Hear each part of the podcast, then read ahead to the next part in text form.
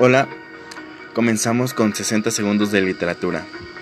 Hoy hablaremos sobre literatura egipcia, una de las más antiguas de todas. Y les hablaré acerca del libro de los muertos, que es una obra literaria, la cual eh, fue, se utilizó desde el comienzo del Imperio Nuevo, que inició en 1540 a.C. Este nombre egipcio original al texto es convencionalmente traducido por los egiptólogos como el libro de la salida del día, libro de la emergencia a la luz.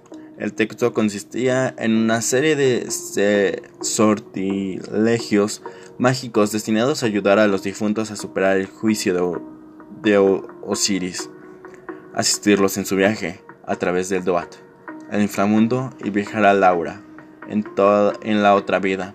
El libro de los muertos era parte de una tradición de textos funerarios, iniciada por los antiguos textos de las pirámides y los textos de sarcófagos, que se inscribían sobre los muertos de tumbas o en los ataúdes y no sobre los papiros.